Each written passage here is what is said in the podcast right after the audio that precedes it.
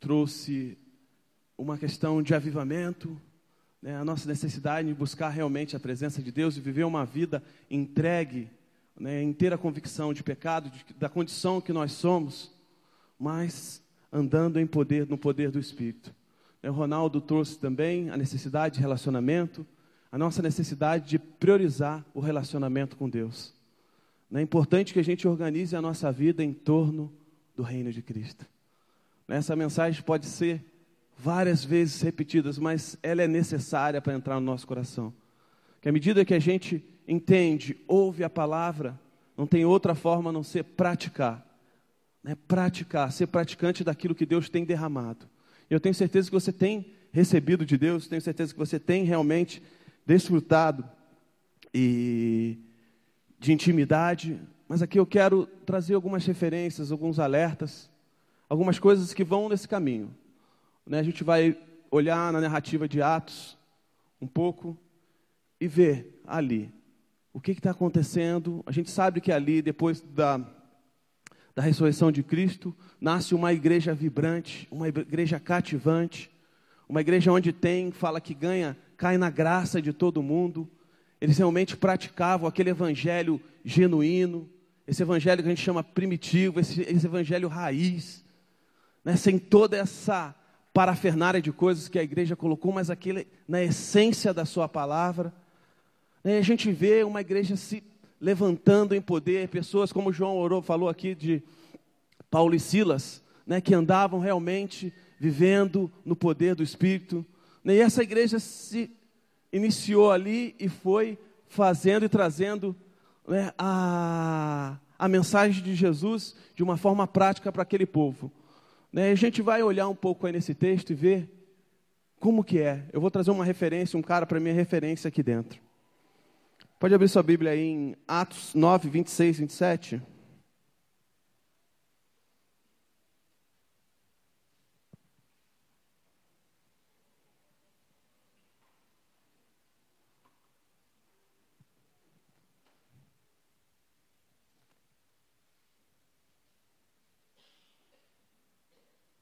Acharam? Amém? Vamos lá? Atos 9, 26 e 27, hein? Quando Saulo chegou a Jerusalém, tentou se encontrar com os discípulos, mas todos estavam com medo dele, pois não acreditavam que ele tivesse de fato se tornado discípulo. Então Barnabé o levou aos apóstolos e lhes contou como Paulo tinha visto o Senhor no caminho para Damasco e como lhe havia falado. Contou também que em Damasco Saulo havia pregado corajosamente em nome de Jesus. 28, um pedacinho aqui do 28. Saulo permaneceu com os apóstolos e andavam com eles por Jerusalém. Feche seus olhos.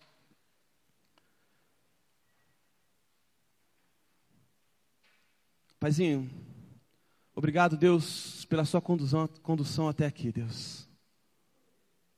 Estamos realmente, meu Pai, inteiramente gratos ao Senhor, porque o Senhor tem se derramado aqui no nosso meio. E Deus, continue usando, meu Pai, cada um aqui. Ilumina o nosso entendimento para compreendermos qual a tua vontade, Deus. Fala conosco esta manhã. Em nome de Jesus. Amém. Aleluia. É, e aqui a gente vê, no livro de Atos, uma narrativa onde Lucas conta que Paulo tinha acabado de passar aquele momento de conversão, né, onde ele realmente tem um encontro com o Senhor ele vive ali a, a, uma novidade. Ele que era um cara que perseguia a igreja, ele é um cara que realmente fazia de tudo para atrapalhar o trabalho de Deus, que estava se iniciando nessa igreja, que era cativante e poderosa. Né? Mas aí ele vai para Jerusalém para falar com os apóstolos, que eram os caras. Ali a gente sabe que não tinha uma, um livro escrito, apenas a, uma referência do Antigo Testamento mas a maioria das coisas ali eram tradição oral, né, o que eles falavam. E quem carregava a tradição oral sobre Cristo eram os apóstolos, que viveu e andou com ele. Então eles guardião, eles eram os guardiões dessa dessa verdade. E aí vai lá Paulo para falar com eles, eles não recebem, ficam com medo. Não é por quê?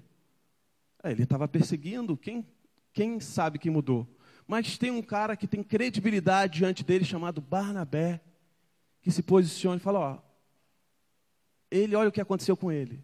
Ó, ele foi, pregou corajosamente, foi expulso de lá, mas chegou aqui para falar e para andar com a gente.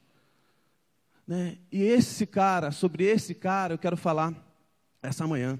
Esse cara chamado Barnabé. A gente sabe que se você ler o livro de Atos, você vai ver um destaque maior para Pedro, Paulo, Tiago. Né? Você vai ver um destaque grande em cima desses caras. Mas, à medida que você vai caminhando, você vai encontrando pessoas ali que foram de suma importância para o Evangelho chegar como ele chegou aqui. Né? Barnabé ocupou essa função na vida de Paulo ali e na vida da igreja. Né? Barnabé foi e se posicionou, falou: olha o que está, olha o que aconteceu com ele. Ele se converteu, ele mudou de caminho, ele realmente agora é um servo de Cristo. Né? E pelo esse posicionamento do Barnabé, com a credibilidade que ele carregava, a gente vê os apóstolos aceitando e ali iniciando algo maravilhoso, que depois a gente vê nas histórias da primeira, segunda e terceira viagem missionária de Paulo. Mas né, eu quero olhar um pouco para a vida de Barnabé e ver algumas características ali que faz, que vai nos alertar, que vai nos dizer um caminho, o que é ser realmente um crente segundo o coração de Deus. Né, mas a gente vê que destaca ali alguns caras nesse, nessa narrativa de Atos, mas Barnabé tem algumas passagens lá citando, em algumas cartas.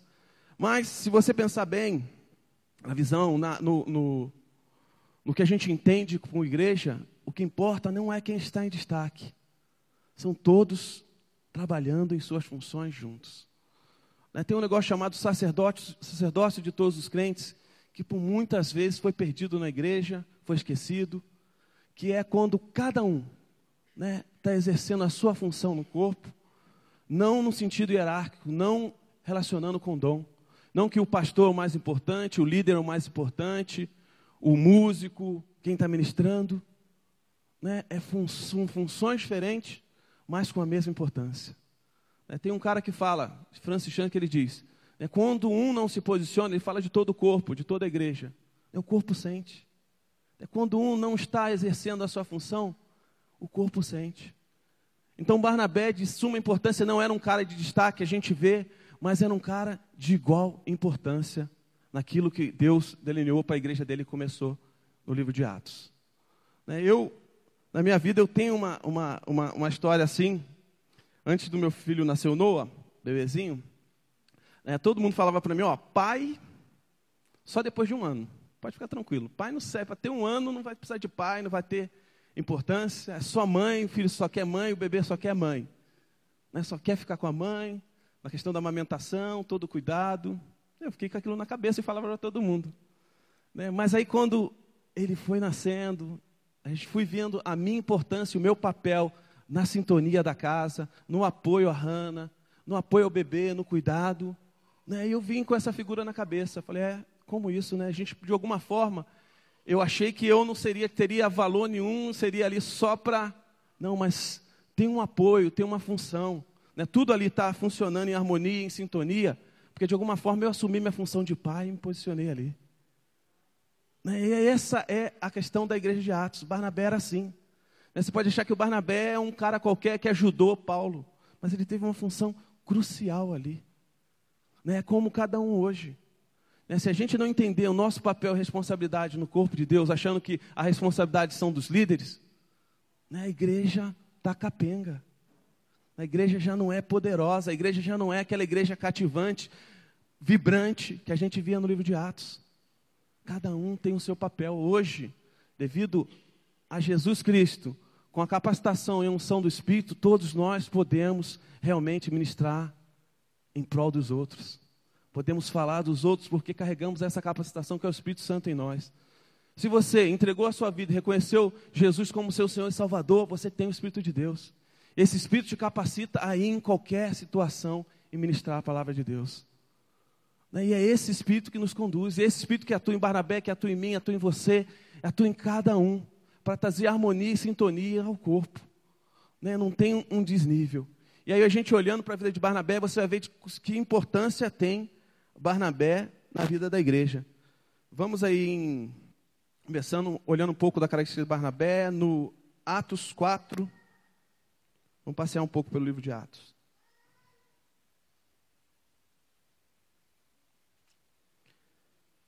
Quatro, trinta e seis, trinta e sete.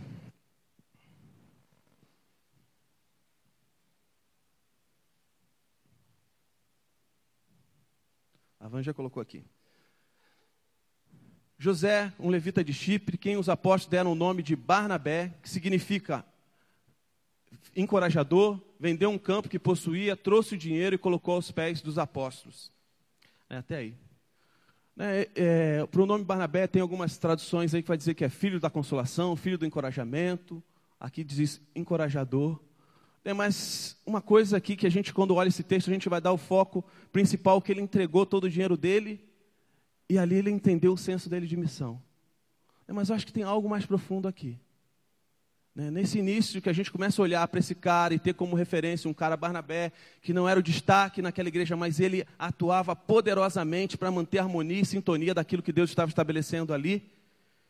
Né? Você vê que é um cara que começa contando que os discípulos, os apóstolos deram um nome para ele, né? de Barnabé. E depois ele conta que ele entregou e vendeu as suas coisas, vendeu tudo que tinha, um campo, ele é um judeu de Chipre para a obra do Senhor. Mas, né, nesse nome, filho do encorajamento, aqui encorajador, era um cara que diante deles impulsionava os outros a mais próximos de Deus. Né? Então, a igreja precisa dos encorajadores. Né? A igreja precisa daqueles que vão nos impulsionar para mais perto de Deus. A igreja, estou dizendo, somos nós. Né? A gente sabe que está num mundo de tantas más notícias, tantos problemas econômicos, de tantos caos financeiros, de tantas variáveis aí que proporcionam, que levam o índice da pobreza lá para baixo. A gente vê um monte de gente é, acontecendo várias coisas desagradáveis, mas as, nós somos aqueles que vamos realmente ser como Barnabé, encorajar os outros, aqueles que vão empurrar para mais próximo de Deus. Né, numa outra tradução fala filho da consolação, e a gente sabe quem é o consolador. Consolador é o Espírito Santo que está atuando em nós, né, produzindo aqui em nós algo que busque realmente a resposta em Deus. É o Espírito Santo que nos faz agir com ousadia e intrepidez para levar a mensagem, para testemunhar da vida que recebemos por Cristo. Né, e esse Barnabé, esse cara, né, ele começa assim, começa contando dele aqui, dizendo que ele, né, os apóstolos foram e mudaram o nome dele, colocaram o nome de Barnabé, era José, foram para Barnabé né, que ele se rendeu diante da missão, não diante dos apóstolos, mas diante da missão, entendeu e vendeu tudo que ele tinha, para realmente para que tudo fosse né, é, levado para distribuição dos alimentos. Uma passagem antes vai dizer que a igreja caía na graça do povo, todo mundo tinha tudo em comum, eles vinham numa comunidade com total. É, é, todos eram saciados, e na passagem seguinte diz de Ananias e Safira, que foram uns que prometeram, falaram que ia dar tudo, mas chegou lá, tentaram enganar Pedro, não deram tudo e fala que eles caíram mortos diante do, aos pés dos apóstolos. Mas, né, o autor destacou Lucas aqui, diante de toda aquela narrativa, de tanto, tudo aquilo que a igreja estava vivendo, diante daqueles caras que estavam doando tudo, ele resolveu colocar Barnabé aqui. É Barnabé para mostrar assim, tinha gente lá realmente que entendeu a mensagem, que queria viver numa nova disposição de fé, queria ser devoto de Cristo.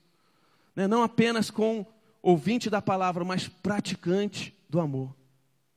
Né? Ele se tornou ali um praticante. Né? E aqui começa a história dele, começa dizendo esses dois, esses dois trechos. Vamos andar mais um pouquinho? Atos 11, 22, 23 e 24. A Van vai colocar aqui para gente, se você não quiser abrir.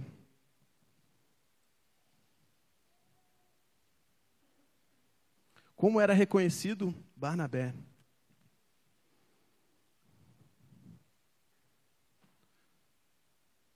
Vamos no 22, 23, não, 22, 23, 24. Tá. Vou do 22. Notícia desse fato chegaram aos ouvidos da igreja em Jerusalém e eles enviaram Barnabé a Antioquia. Este ali chegando e vendo a graça de Deus ficou alegre, os animou e permaneceram fiéis ao Senhor de todo o coração. Ele era um homem bom cheio do Espírito Santo e de fé, e muitas pessoas foram acrescentadas ao Senhor. ênfase no 24, ele era um homem bom, cheio do Espírito Santo e de fé.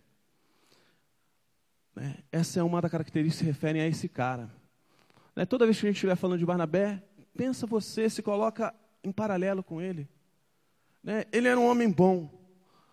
Quando disseram, disseram que ele era um homem bom aqui, não é que ele era um homem bom só para a igreja, ele era um homem bom aonde ele andava. A palavra aqui no grego chama agatos, quer dizer um homem cheio de virtude, que de dentro dele fluíam coisas boas. Né? Ele estava na sociedade fazendo o bem, ele buscava realmente ser bom. Né? De alguma forma a gente tem na nossa cabeça, quando a gente se converte, a gente aí a gente se torna pessoa boa.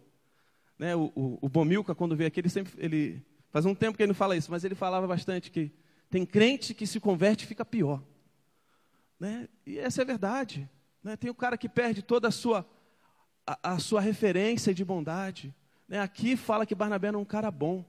Né? O que ele fazia? Ele fluía de dentro dele coisas boas. Né? Onde ele estivesse, ele ia praticar a bondade. Né? Uma das nossas realmente funções a ser restaurada, que foi perdida em Gênesis, é ser proclamador da beleza e da bondade de Deus. Sabia que você está andando nessa terra para mostrar e para demonstrar a beleza e a bondade de Deus.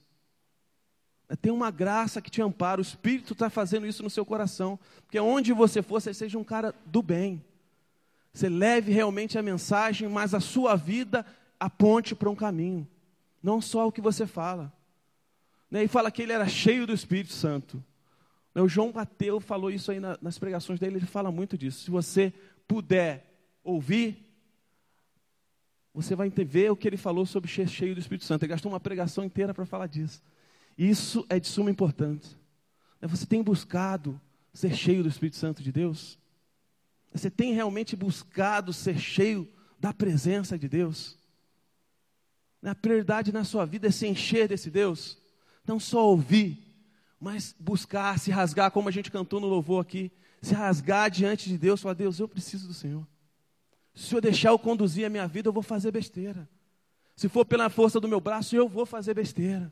Eu preciso do Seu Santo Espírito atuando poderosamente em mim, para que eu ande uma vida diferente nessa terra e consiga testemunhar de quem é esse Deus. Então necessitamos ser cheios do Espírito de Deus necessitamos ser cheios do Espírito de Deus. Esse devia ser o consumo, o desejo do nosso coração diariamente. Você deveria acordar e falar: Deus, eu quero ser cheio do Senhor nesse dia. Eu quero já te encontrar de manhã, Deus, para que eu não faça, tenha o dia inteiro, passe, e à noite chego capengando diante do Senhor para buscar alguma coisa, mas eu quero ser cheio agora. Não é que seus dias sejam consumidos por esse desejo de ser cheio do Espírito Santo de Deus não tem a ver com mística, não tem a ver com, com, com alguma coisa que é um poder mágico, tem a ver com a sua realidade. Você, quando reconheceu, você faz parte desse reino, não tem outra forma de viver a não ser cheio do Espírito dele. Né? É a forma que você tem para glorificar a Deus. O Espírito vai te conduzindo numa forma que você consegue glorificar a Deus em toda a situação. No seu trabalho, nos seu, seus relacionamentos familiares, é, escola, o que for, você vai conseguir ali glorificar e dignificar a Deus. Então, como Barnabé, era um homem bom, as pessoas viam a bondade nele, era um homem cheio do Espírito Santo, e era cheio de fé. Né? Numa época que o ceticismo domina, né, que tudo a gente procura ter um, um contraponto, se tem isso, tem que ter aquilo. Tem alguma coisa aí chamada fé, que nos impulsiona, nos leva a olhar para Deus. Né? Um Deus que o mundo não consegue explicar. Né? Mas quem vive consegue sentir realmente Ele. Ah, seu Zé. Mas, né, no mundo onde há muita desesperança, onde as mensagens são, a gente vê por dentro da igreja também uma série de problemas, pessoas que não se posicionam, pessoas que não andam em fé, pessoas que usam da igreja para seu benefício próprio, né, mas ainda há uma mensagem de fé aqueles que não vão se curvar diante disso, aqueles que vão viver olhando para Deus, o autor e consumador da nossa fé, né? aqueles que realmente vão buscar em Deus a esperança para esse mundo, né? aqueles que vão realmente olhando para Ele viver de forma diferente aí, né? não vai se conformar ao formato do mundo, mas vai ter a mente renovada pela transformação do Espírito, pelo poder do Espírito atuante. Né? Isso te enche de fé. Né? Se você entrou desanimado aqui essa manhã, como a Carol orou, no início do, do, do culto, se você entrou aqui desesperançoso, enche o seu coração de fé. É o paizinho que passei aqui no nosso meio. Não há situação, não há circunstância que ele não possa mudar. Não há doença, como o João falou na última pregação, não há doença que ele não possa curar. Né? E é isso que a gente tem que ver, a gente tem que ser esse cheio de fé, levar a esperança, né? levar realmente a mensagem pura para as pessoas e falar, ó, é esse Deus, eu não sei o que você está passando, eu não tenho uma resposta agora, mas é esse Deus que eu olho, é Ele que realmente me conduz e me leva a viver uma vida diferente. É tudo que eu preciso está nele. Né? Então, Barnabé tinha essa característica. Né? E não foi ele que disse, era reconhecido. E à medida que as pessoas se posicionam com essa característica, a gente vê ali, ó. E muitas pessoas foram acrescentadas ao Senhor. Questão de testemunho. Né? Ninguém, é você chegar para o seu filho e falar, não fume, não fume, não fume. E você fuma. Né? Ele vai fumar depois, você fala, mas eu falei tanto para não fumar, mas ele faz, ele replica o seu exemplo. Né? Então a gente tem que assumir a nossa responsabilidade de exemplos para as outras pessoas, elas estão olhando em você. Né? Ninguém vem na igreja porque quer conhecer o maravilhoso e divino Jesus. Vem na igreja porque leu em você uma mensagem de esperança. De alguma forma, o Espírito toca os corações para que em você ele encontre um caminho para Cristo. Né? Em você ele enxergue e veja Cristo Jesus. Né? E Cristo Jesus tem realmente se manifestado no meio dessa igreja. Eu quero falar um pouco dessa igreja. Tem se manifestado, eu tenho visto, né, e todo, todas as pessoas que vêm aqui têm visto, não ser, é, não porque a gente quer falar que aqui é diferente, não, não. Né, Deus tem realmente, para as pessoas se, se prostram, para as pessoas se rendem diante de Deus, as pessoas querem levar um evangelho sério, né, você vê a presença de Deus se manifestando. Né, isso eu creio, isso eu creio que Deus está fazendo aqui. Né, em outras igrejas também, que são igrejas saudáveis ao redor do mundo, as igrejas que nós relacionamos, que a gente vê também a presença de Deus realmente atuando, outras igrejas aí em São Paulo que vê realmente Deus agindo poderosamente com pessoas que realmente levam a mensagem de Deus e vivem de forma séria, como Barnabé vivia. Vamos lá para Van 11, 25 e 26. Olha a importância do testemunho, olha o que, que acontece à medida que você vai andando e você vive de maneira responsável e séria com o Senhor. Então Barnabé foi a Tarso procurar Saulo e quando encontrou, levou para Antioquia. Assim, durante um ano inteiro, Barnabé e Saulo se reuniram com a igreja e ensinaram a muitos. Em Antioquia, os discípulos foram pela primeira vez chamados cristãos. A gente já falou isso aqui várias vezes, mas pela primeira vez, ali as pessoas reconheceram os discípulos de Cristo. Né, eles, quisiam, eles deviam dizer assim: ó, se existe um Cristo, ele é igual a vocês. Né, vocês estão representando muito bem quem é esse Cristo que vocês falam realmente esse Cristo que vocês falam, vocês estão representando Ele, eu consigo enxergar Ele na vida de vocês. Né? Então, Barnabé e Saulo lá, envolto nessa questão da igreja, aqui a gente já vê a igreja sendo liberada para alguns lugares, avançando segundo a vontade de Deus para alguns cantos do, do, daquela época ali, onde a gente vê para a Ásia, para alguns lugares. E aqui a gente vê Paulo e Barnabé sendo chamados de cristãos. Né, as pessoas reconhecendo o testemunho deles. Né? Principalmente Barnabé, aqui, que a gente já vê o que a gente viu, um cara bom, cheio do Espírito Santo, mas aqui, junto com Paulo, mesmo que a gente não enxergue a função de destaque nele, mas a gente vê aqui o narrador de, de, do livro de Atos, Lucas, falando, os dois foram denominados cristãos. A igreja precisa dessa referência. Há uma, uma, uma perda enorme de referência na igreja né, a gente vê que há um, uma falta de referência, as pessoas não conseguem enxergar o Cristo dentro da igreja. Olha que complicado. É um estudo, eu já falei isso aqui uma vez, um estudo de uma universidade americana, bem conceituada, disse que é, a igreja, até uma parte do século passado, ela tinha uma relevância tal que toda referência moral que se precisava para viver, as pessoas buscavam na igreja. Né? E essa universidade reconheceu que agora a igreja já não carrega esse testemunho. Já não tem necessidade da igreja. Sabe o que eles estão dizendo? A igreja não tem relevância nenhuma para a sociedade. Né? Quem se reúne ali dentro, né, de alguma forma, já não carrega o caráter de Cristo.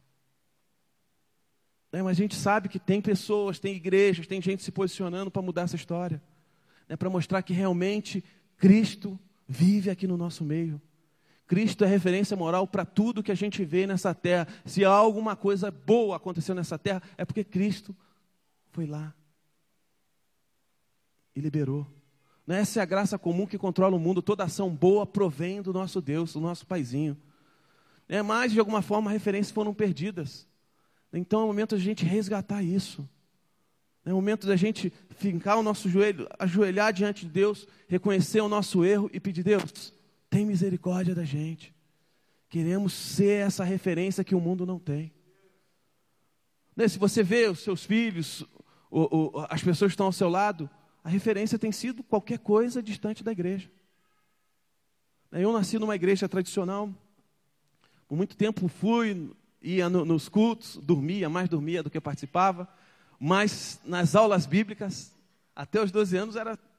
Mas nas aulas bíblicas, minha mãe falou: não, no culto do meia-noite você pode dormir, mas na escola dominical de manhã você tem que ficar acordado.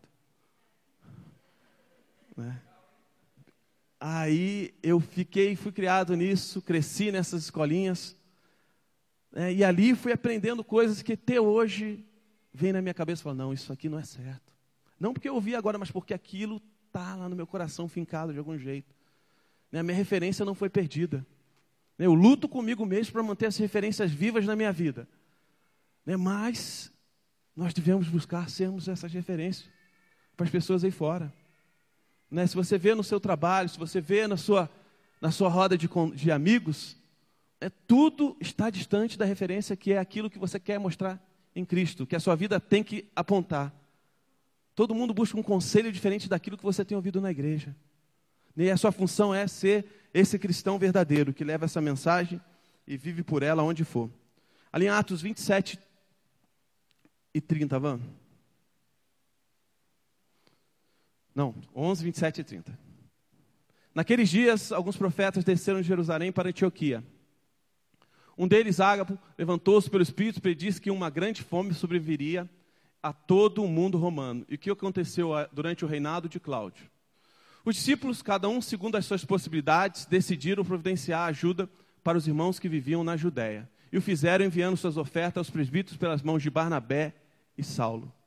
Né, num tempo que é tão difícil de falar de dinheiro na igreja se tornou um, negócio tão ruim, né? mas a gente vê pessoas confiáveis ali, ó, que eram o quê? Confiadas levar o dinheiro de um lado para o outro. Né? Hoje você, eu conversei com, com uma pessoa que era tesoureira de uma grande igreja, uma mega igreja no Brasil, né? e ela disse que 30% das suas receitas, dos seus dízimos, não chegavam a sair da igreja, né? eram desviados. 30%. 30%. Né, entre pastores, líderes, sobre todo mundo, eram desviados. Né, então, essa galera atrapalha aquilo que é a essência do Evangelho. Devia ser tão fácil a gente falar de dinheiro, devia ser tão fácil a gente falar de ajuda. Né, mas hoje é tão complicado, parece que está pedindo um favor, parece que você está se rendendo, falando, por favor, mas né, ainda tem que buscar ter essa credibilidade. Eu acredito que, realmente, à medida que nós posicionarmos, sermos cheios da presença de Deus, sermos referência para esse mundo, né, nos tornaremos confiáveis de tal maneira que poderemos assumir funções que ainda a gente não sabe. Num dos papos que eu tive com, com o Will Maras, que era um que relaciona com a gente da igreja Joshua Generation, ele falou que eles estavam em contato com uma igreja da com, com a prefeitura de Cape Town, porque eles viram que a, que a, a prefeitura não estava conseguindo resolver os problemas nos hospitais locais lá que tinham. Então eles queriam se propor para, queriam se dispor a ser as pessoas que vão organizar isso lá naquele hospital. Né? Se você se posicionar, se você ser mesmo uma referência, vai ter credibilidade suficiente para chegar em qualquer lugar e falar, ó, estou vendo que está tá um caos. Posso te ajudar a arrumar isso daí? Esse devia ser o cristão verdadeiro, esse devia ser o posicionamento cristão, que em qualquer lugar da sociedade ele devia ir e levar a ordem. É, nós fomos chamados a levar organização ao caos. Nós fomos chamados a levar organização aonde é tudo bagunça, onde há escuridão, onde há trevas, a levar a luz. Essa é a nossa função. Então a gente devia ter essa credibilidade. A igreja tem que resgatar essa credibilidade para ter acesso a, a recursos na sociedade para ajudar o outro, para ajudar o próximo. Para ter acesso a, realmente a, a, a meios que a sociedade impõe, coloca para que a gente possa realmente ajudar orfanatos, creches, o que for. Né? E isso deve ser a, isso é a credibilidade que a igreja tem que resgatar. Né? Seguindo aí, mais uma característica de Barnabé. Van, Atos 13. Se você quiser abrir Atos 13, 1, 3.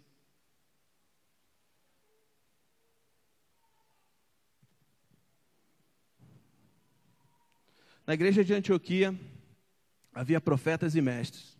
Barnabé, Simeão, chamado Níger, Lúcio de Cirene, Manaém, que fora criado com Herodes e o tetrarca, e Saulo. Enquanto adoravam o Senhor e jejuavam, disse o Espírito Santo: Separem-me Barnabé e Saulo para a obra que os tenho chamado. Assim, depois de jejuar e orar, impuseram-lhe as mãos e o enviaram. Separem-me Barnabé e Saulo para a obra que os tenho chamado. Olha o que o Espírito Santo fez. É isso ele está fazendo com pessoas hoje em dia. É isso ele está fazendo diariamente com pessoas. É, ele tem algo específico para cada um aqui.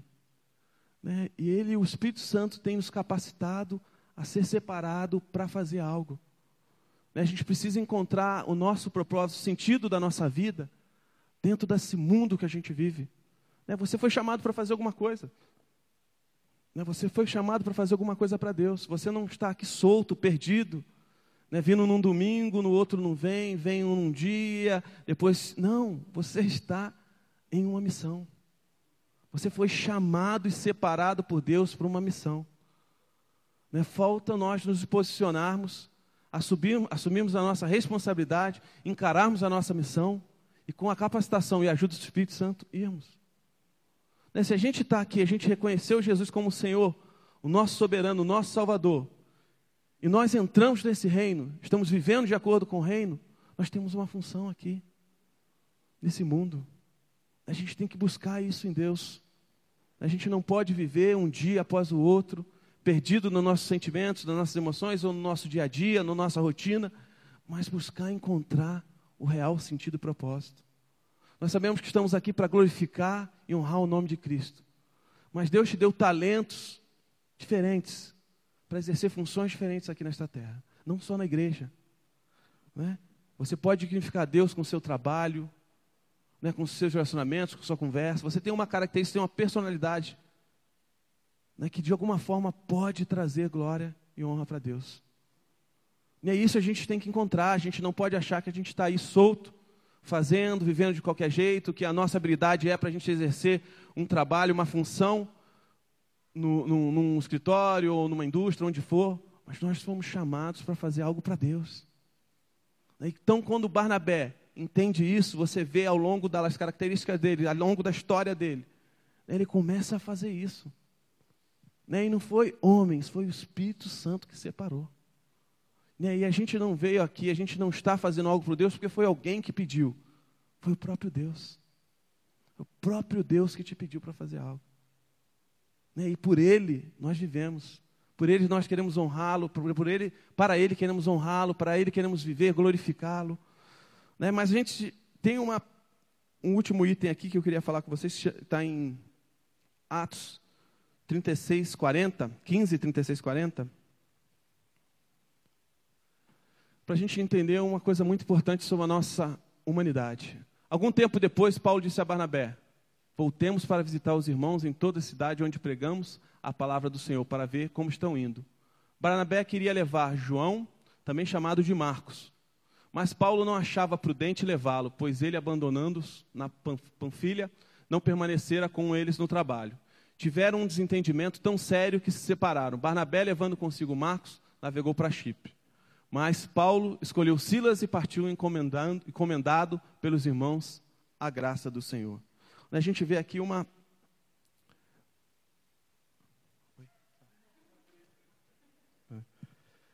É, a gente vê aqui, como a Juliana disse, uma treta, usando a palavra dela. Não, mas a gente vê uma coisa muito importante na nossa humanidade.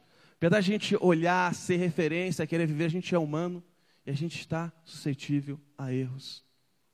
A gente está suscetível a fazer de alguma forma a nossa vontade. Não existe super santo. Não existe super santo.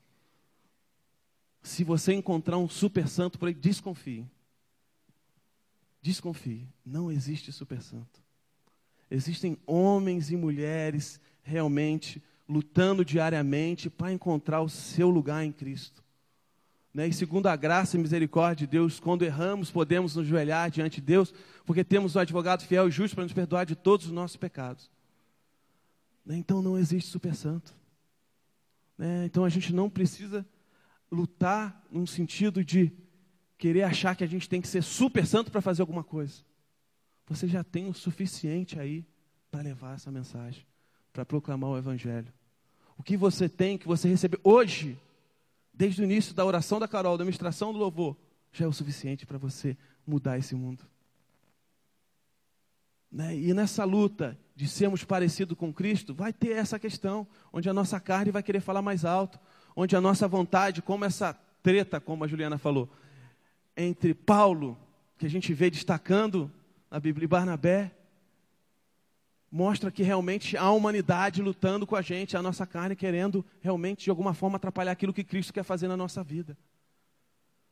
Né? Essa briga, essa cisão, ela mostra que realmente o evangelho não é fácil, não é de, de, de, de com facilidade, mas é com muito esforço, é com muito joelho no, no chão, é com muita oração, é com muita devoção a Deus que a gente vai conseguir trilhar essa terra, essa jornada. Né, e aqui a gente vê o que a gente poderia achar que fosse umas coisas mais sensacional, Paulo e Barnabé indo, evangelizando o mundo inteiro, falando para todo mundo, mas a gente vê uma cisão a gente vê aqui uma divisão. Mas nem por isso o Evangelho deixou de ser proclamado. Nem por isso o Evangelho deixou de foi reduzido. Pelo contrário.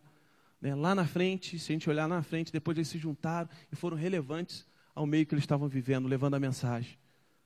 Né? Mas eu quero trazer algo no nosso coração hoje. Quando a gente olha para Barnabé, olha para essa característica, para essa característica, olha para a jornada dele, tem algumas coisas nas cartas que a gente pode ler depois se quiser ler em casa, dita Barnabé lá na, na sua Bíblia, no seu celular, que você vai ver um monte de referência.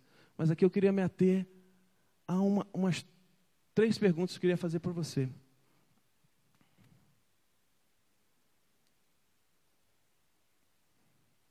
Né, tenho realmente entregue toda a minha vida para viver em função do reino? As minhas prioridades estão em fazer a vontade de Deus? Tenho buscado ser íntegro nesta sociedade e me encher do Espírito Santo de Deus, tenho sido um incentivador, um encorajador de pessoa. Sou aquele que trabalha em sintonia com a obra do Espírito para impulsionar pessoas a buscarem o reino de Deus. Eu vou repetir essa pergunta porque eu formulei algumas coisas na hora aqui.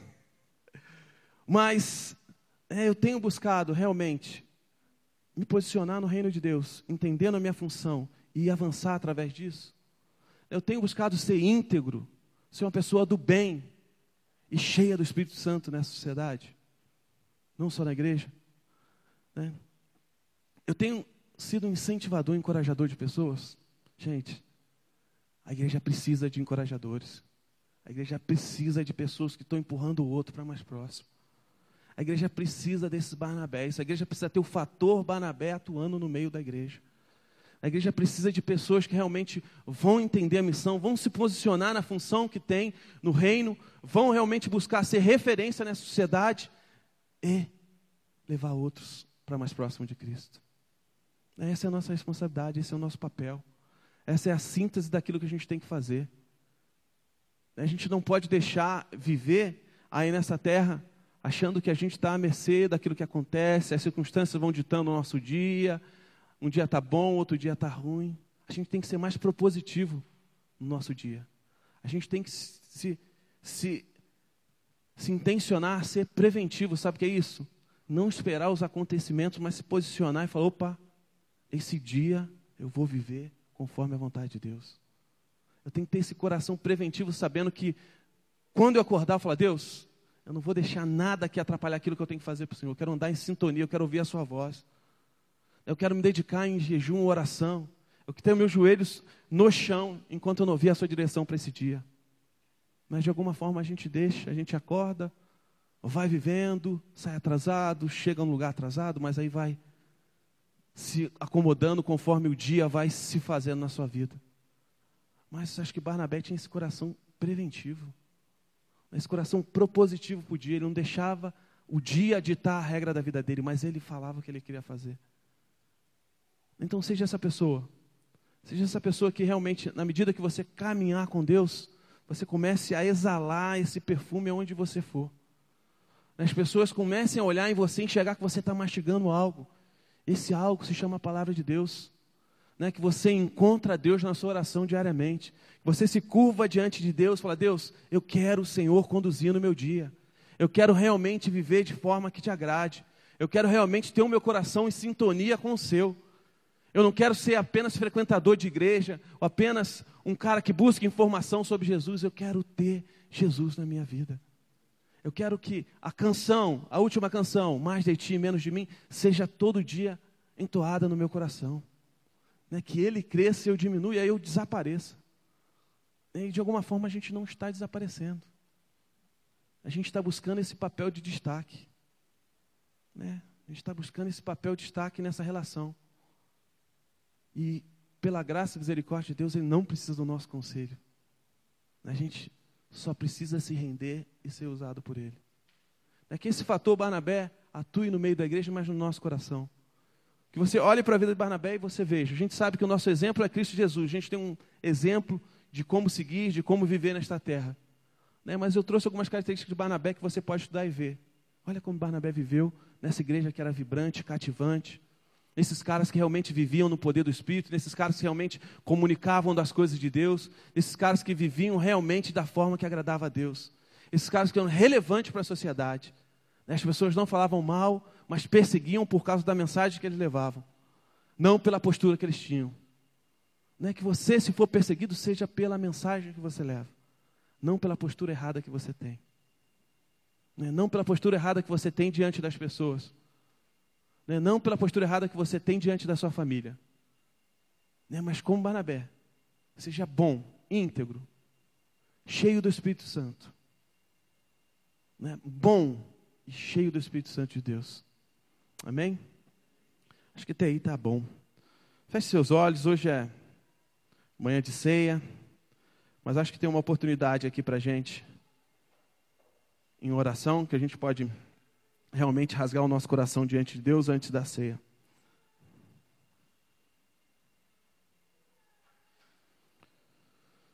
Você no seu lugar, feche seus olhos.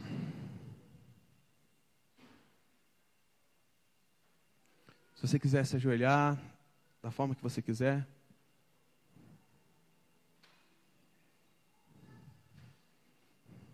Faz um paralelo agora da sua vida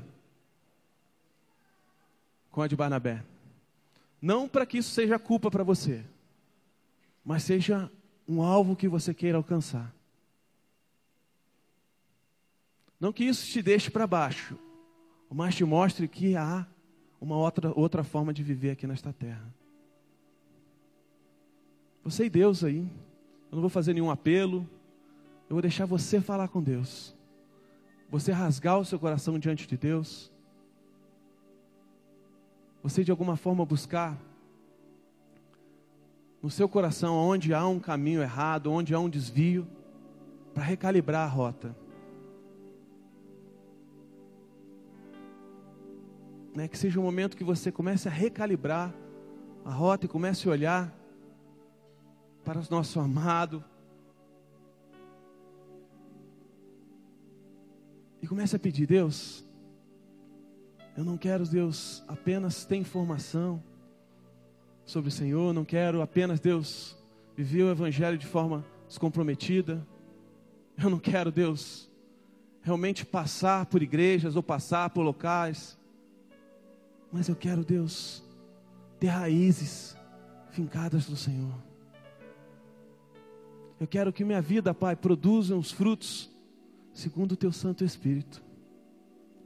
Eu quero que minha vida, Deus, ecoe da Sua verdade. peço, Deus, que a nossa vida, Deus, traga o um sorriso aos teus, ao Senhor. Eu quero que a nossa vida, Pai, tenha utilidade, meu Pai, e relevância na vida do outro. Tira todo egocentrismo do nosso meio. Tira tudo aquilo que exalta o homem, Deus. Mas que de alguma forma, Pai, possamos sair esta manhã aqui, Pai, numa nova disposição de fé para viver diferente. Vivendo, Deus, como Barnabé, que realmente Deus buscou viver uma vida centrada no Senhor. Que o Senhor seja o centro das nossas atenções, que o Senhor seja o centro da nossa vida, Deus. Não a nós, Senhor. Não a nós. Que não seja nada de nós, Senhor mas só coisas do teu espírito. É você e Deus aí. Vai falando com Ele, rasga o seu coração mesmo.